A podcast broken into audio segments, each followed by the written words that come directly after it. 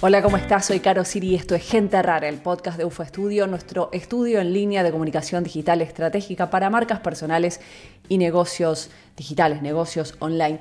Este es un episodio especial, vengo haciendo algunos episodios más picantes, más críticos, más analíticos. Este quiero que sea un bálsamo, ¿viste? Un episodio de esos que uno guarda como ese abrazo que te dio una amiga o un amigo, esa palmada en el hombro, esa charla cálida cuando necesitas un empujoncito, cuando querés que alguien te diga que todo va a estar bien.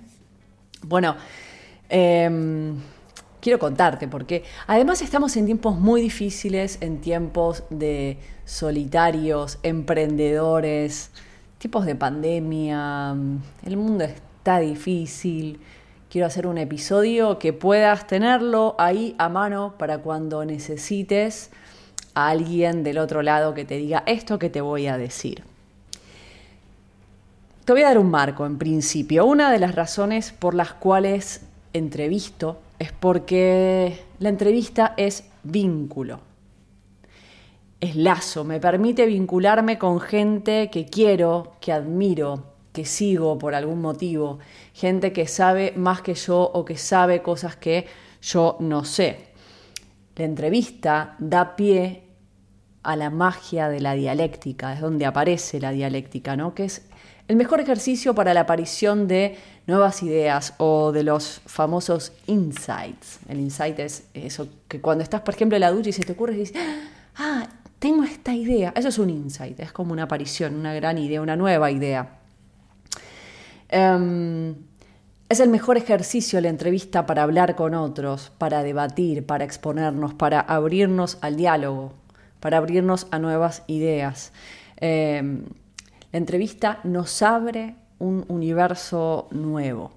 Durante las últimas entrevistas que hice, viste que si seguí gente rara hago unos episodios reflexivos como esto y episodios de entrevistas. Trato de mixar uno y uno. Bueno, en, algunas de las últimas entrevistas que hice, que algunas las habrás visto, están publicadas antes que este episodio, y otras las vas a ver a futuros cuando, cuando sean publicadas, pero seguramente pegaditas a estas, porque la grabación no siempre es cronológica. Entrevisté a gente con personalidades y con historias muy distintas, muy diversas, pero que fueron apareciendo algunos disparadores que me gustaría hoy, en este episodio de Gente Rara, compartir con vos, porque creo que te pueden sumar como me sumaron a mí. ¿Qué hace que puedas vivir de lo que te gusta? ¿Qué te sostiene en el camino? Esta es una pregunta o similar que hice en estas entrevistas y aparecieron algunas cosas súper interesantes. ¿Qué hace que puedas vivir de lo que te gusta? ¿O qué te sostuvo en el camino? Entrevisté a gente que llevaba varios años en ese camino. Y aparecieron tres cosas o por lo menos tres puntos que quiero abordar en este episodio. El primero, cuando uno piensa que hace que uno pueda vivir de lo que le gusta, que es básico, que es eh, importante, la primera que aparece es confiar en uno mismo, confiar en el talento. Lo que pasa es que el talento es una palabra súper pesada y, es, lo más difícil.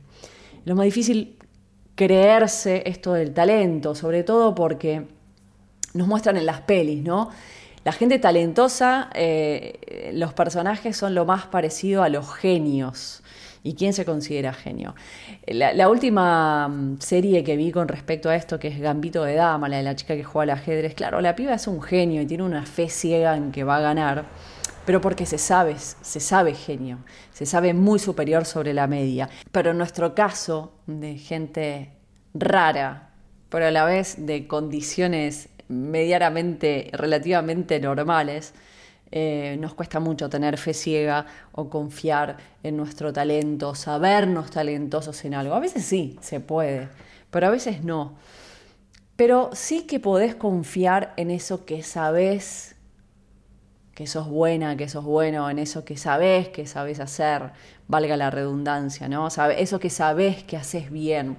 Bueno, eso puede considerarse un talento y si la palabra talento te queda pesada la puedes hacer un lado un toque.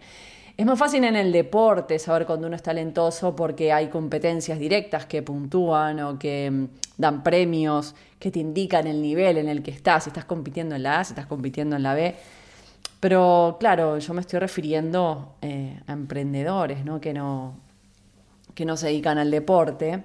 Em, si te dedicas al deporte, buenísimo, pero tenés esta medición externa. ¿Qué pasa cuando no la tenemos? Cuando gente como vos y como yo sí puede sospechar que es bueno eh, en algo. Hay algo que seguro sabes que te sale bien o que te sale fácil, o que te sale más fácil de lo que le sale al resto, o un poquito mejor que lo que le sale a otros. Bueno, en este caso aplica. Una de las cosas que hace que puedas vivir lo que te gusta es confiar en tu talento. Pero si ese no es tu caso, vamos al punto número dos. Son tres. El punto número dos es si no confías en tu talento, si por algún motivo no podés hacerlo, bueno, rodeate de gente eh, que sí confíe en vos, que otros confíen en vos, esos que confían en vos aun cuando vos dejas de hacerlo, cuando vos no, no confías. Puede ser una pareja, obviamente tu pareja, puede ser la pareja de otros también, pero la pareja, los amigos, los colegas, la familia, pero estoy hablando de esa confianza eh, de otra gente que detecta que sos buena o bueno en algo, que lo saben y que te lo dicen. No un apoyo desde el afecto, que está muy bien y hace muy bien. Hablo de una confianza real, de cuando la gente eh, de tu entorno detecta y sabe que sos buena, que sos bueno en algo y te lo dice y te banca y te impulsa. Ese es el punto número dos. Pero si no es tu caso, tengo un punto número tres, que es, y fue la que más me gustó que apareció en una entrevista con Esteban Meloni, creo que va después de este episodio, pero bueno, si fue antes, podés volver, si, si va a ser después, espera y estate atenta, atento, que es confiar en tu capacidad de trabajo. Es muy difícil saberse talentoso, es muy complejo, porque mm, requiere y se pone en juego tu autoestima, tu ego, tu seguridad personal, la personalidad que tenés, el carácter, el estatus, no el estatus social, sino eh, energéticamente tu estatus corporal, em, de, carácter. Entonces, confiar en tu capacidad de trabajo no pone en juego ni tu autoestima, ni tu ego, ni tu seguridad personal, ni tu personalidad, ni tu carácter, ni tu estatus. Confiar en tu capacidad de trabajo, en tu esfuerzo, en tu capacidad de construcción, de resolución. Saber que vas a poner el cuerpo, la cabeza y, tu corazón también, y todo lo que tengas, lo vas a poner ahí. Em, esto puede llegar a ser mucho más potente que confiar en tu talento. Esto me parece, fue lo que más me gustó que apareció en, en, esta entrevista con Esteban. Y esto sí es algo que no toca, no es que te viene o no te viene de fábrica, esto se elige, se hace de forma voluntaria y consciente. Saber que vas a dar tu 100%, a por todo, como dicen acá. Eh, pase lo que pase, el norte está claro. Hay algo ahí también, lo hablaba en algún momento, em, con, otra gente. Hay algo de obsesión ahí, pero no hablo de la obsesión irracional, de no saber. No, no, hay algo de, ponerte un objetivo ahí, un fijo. Hay algo de obstinación, que sí lo hablábamos con Esteban. Hay algo de empecinarte. Hay algo de no hay un plan B. De que no haya un plan B. Yo sé que. Em, hay distintos tipos de personalidades, esto no le cierra y no le sirve a todo el mundo, no a todo el mundo le funciona lo mismo, pero puede que te ayude, puede que no, y puedes descartar o escuchar este episodio hasta el final a ver si hay algo que te, que te suma. Pero mm, a veces esta, esta, esta posibilidad, esta suerte de no hay un plan B o alguno alguno de los otros factores puede que te ayude. Claramente lo mejor de todo es que cuentes con los tres. O sea, que confíes vos en tu talento, que te rodees de gente que confía en tu talento cuando vos por ahí flaqueas o pones en duda, eh, y confiar también en tu capacidad de trabajo. Si tenés las tres características, si tenés estos tres factores, bueno, entonces creo que sos imparable, que sos imbatible.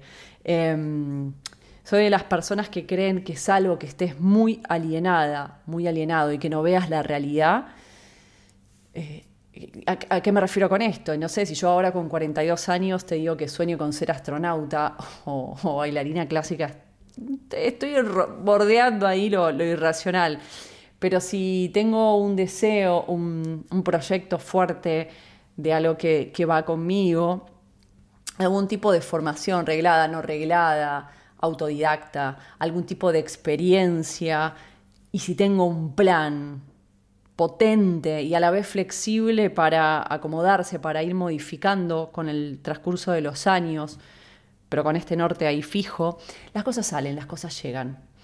Em, no hablo de, golpes de suerte que pueden ocurrir, pero bueno, no puedes confiar en esto porque no depende de vos. Claramente estoy hablando apostar a lo que depende de vos, a lo que podés hacer y cambiar de forma activa. Estos días entrevisté a, gente, por ejemplo, a Esteban Meloni, a Sabo, que consiguió lo que soñaba hace 10 años, hace 20 años, que además yo los conozco de esa época y sé que es así, eh, y que tenían algunos de estos tres factores, más constancia, perseverancia, obstinación y trabajo. Siempre hablando de estas palabras que pueden tener una connotación negativa con una connotación positiva, ¿no? enfocada en conseguir lo que uno cree. Yo creo que es posible. Sé que es posible porque además yo también lo conseguí.